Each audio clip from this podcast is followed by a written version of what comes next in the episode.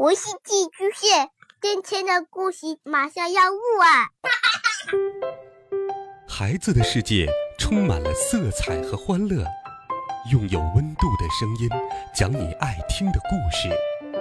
白羊叔叔和大明的晚安故事。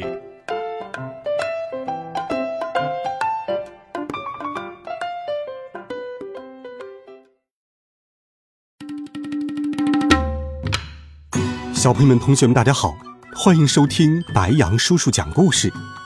今天，白羊叔叔继续给你准备了《怪杰佐罗利》的好听故事。欢迎给白羊叔叔的故事点赞、留言、分享。我们继续来听《怪杰佐罗利》系列第二十三册《洞穴大寻宝》中。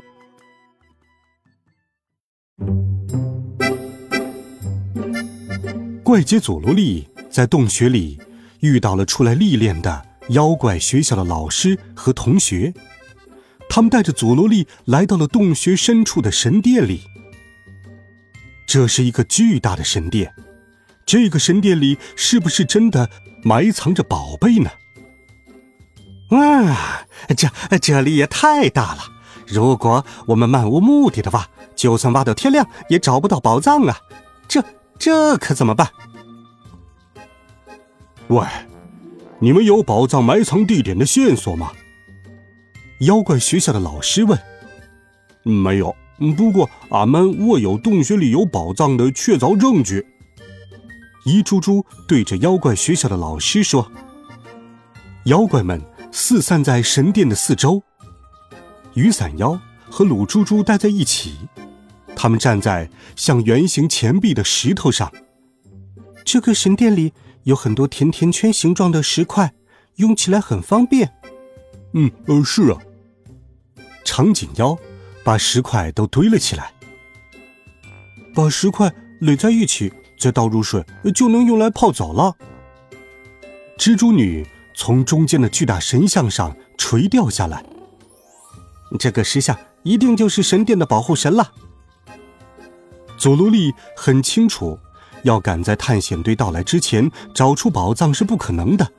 他沮丧地垂下脑袋，看上去有些无精打采。小朋友们，你们觉得佐罗利会放弃吗？嗯，你们猜的没错，佐罗利当然不会轻易放弃。他把妖怪们召集过来，告诉他们要怎么配合自己的计划。明天早上，探险队进入洞穴后，请你们去吓吓他们。哦，我们正求之不得呢，趁此机会也能验证一下我们吓人的本领到底增长了多少。你们把探险队队员吓晕后，再把他们绑起来，拷问出宝藏的埋藏地点，怎么样？能做到吧？嗯，这件事就包在我们身上。能助佐罗利先生一臂之力是我们的荣幸。妖怪们一个个摩拳擦掌，准备施展出自己的看家本领。佐罗利则来到耸立在神殿中央的石像下方。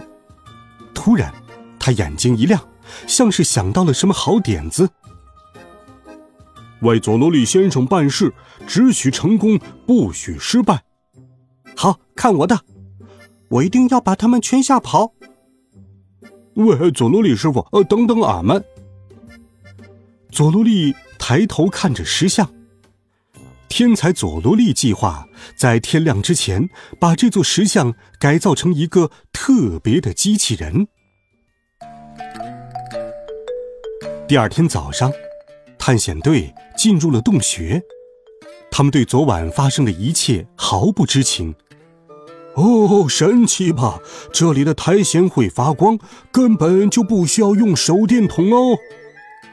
博士走在最前面，得意地说：“哈，明明是忘记带手电筒了。”队员们小声议论道。博士完全不介意，兴冲冲地说：“我们要找的东西就在洞穴深处呢，呃快走吧！”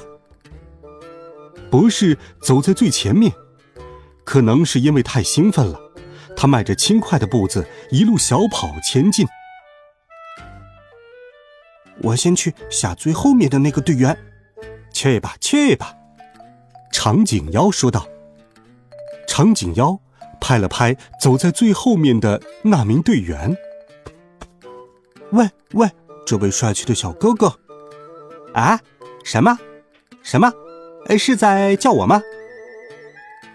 一株株趴在地上，准备随时配合长颈妖。他的手里有一盏灯泡。是啊，我伸长了脖子，等了你很久呢。哇！长颈妖把脖子伸得老长，一株株把灯光点亮，雪白的灯光照在长长的脖子上。那个队员一看到长颈妖的长脖子，立马被吓得晕倒在地。啊！作战成功了！嘿嘿嘿嘿，长颈妖的脖子比长颈鹿的都要长啊！佐罗利感慨道。哦，怎么样？妖怪学校的老师自豪地问。队员们继续往前走着，这时候轮到蜘蛛女了。蜘蛛女从洞顶用蜘蛛丝操纵着那个晕倒的队员，鲁猪猪在后面配音道：“喂，快来看呐，这里居然长着棉花糖，要不要吃点再走？”哎。棉花糖是种出来的吗？看上去好好吃啊！几名队员都被吸引过来，他们来到最后那名被控制的队员身边，从地上捡起了棉花糖。这可不是一般的棉花糖，而是用蜘蛛丝做成的。等队员们都被引诱到岩石后面之后，我要把你们变成棉花糖！嘿嘿嘿嘿嘿！蜘蛛女甩出了蜘蛛丝，把它们缠绕在了一起。怎么样？怎么样？蜘蛛女的蜘蛛丝很厉害吧？啊，这一招真是太高明了！蜘蛛女的蜘蛛丝把队员们缠得结结实实。接下来，该雨伞妖大显身手了。雨伞妖请一猪猪和鲁猪猪协助他。一猪猪拿着雨伞妖。向前面的队员喊道：“喂，你们两个，前面很危险，不能再往前走了。”啊，那个奇怪的人是谁呀？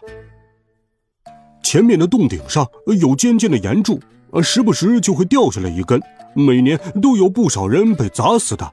你们看，看这个人死的有多惨呐！岩柱很尖，即使戴着安全帽也会被扎穿。你们不想变成这样吧？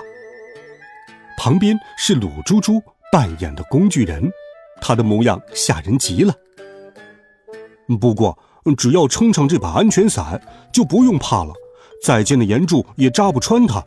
俺可以把它卖给你们，只要一百元，买不买？队员们把雨伞腰撑开，果然，上面掉下的石块砸不到他们了。哎呀，好结实呀！请务必卖给我们。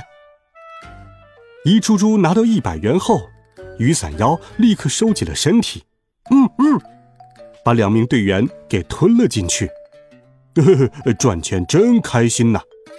哎呀呀，雨伞妖有一手啊！佐罗利再次感慨道：“哦，那当然了。”妖怪学校的老师很自豪。博士完全没有发觉自己已经变成了光杆司令。还在继续往前走，突然，四周陷入了一片黑暗。喂，手电筒借我用一下哟！博士向后面叫道，但四周静悄悄的，没有人回答。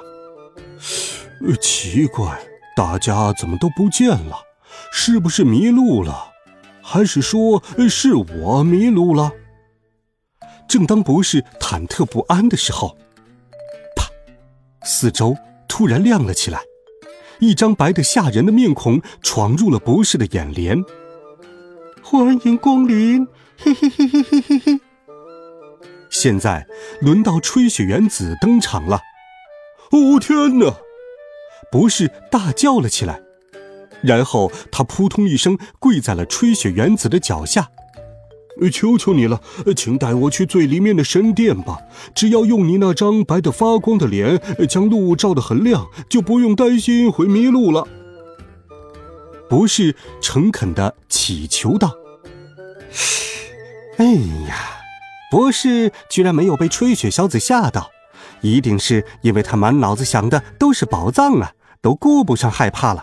这种心情，我佐罗利感同身受啊。”佐罗利先生，你不用担心，吹雪小姐还没使出绝招寒冰之气呢，你等着瞧吧，博士马上就会被他冻住了。没想到，吹雪原子却友好的说：“好的，博士，那你跟我来吧。”说着，他便带着博士往神殿的方向走去。博士，我们到神殿了，你要找的东西在哪里呢？我来帮你找吧。哦，谢谢你，人真好啊！博士在神殿里东张西望了一会儿。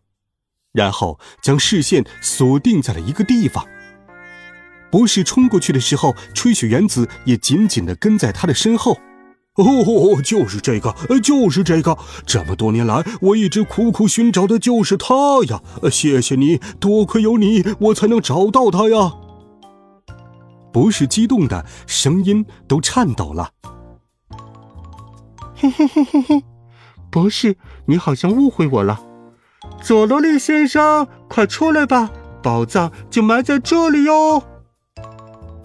吹雪原子得意的喊了起来：“嗯，原来如此，你是为了找到宝藏才假装要为博士领路的哟！”佐罗利从岩石后面冲了出来，跑向了吹雪原子这边。谢谢你帮我找到宝藏。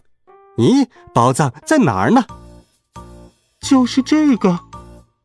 吹雪原子指着博士前面的东西。博士面前有一个尖尖的东西突出了地面。嗯，这是什么东西？佐罗利正想一脚把那个尖尖的东西踢开，博士急忙阻止了他。啊，不可以！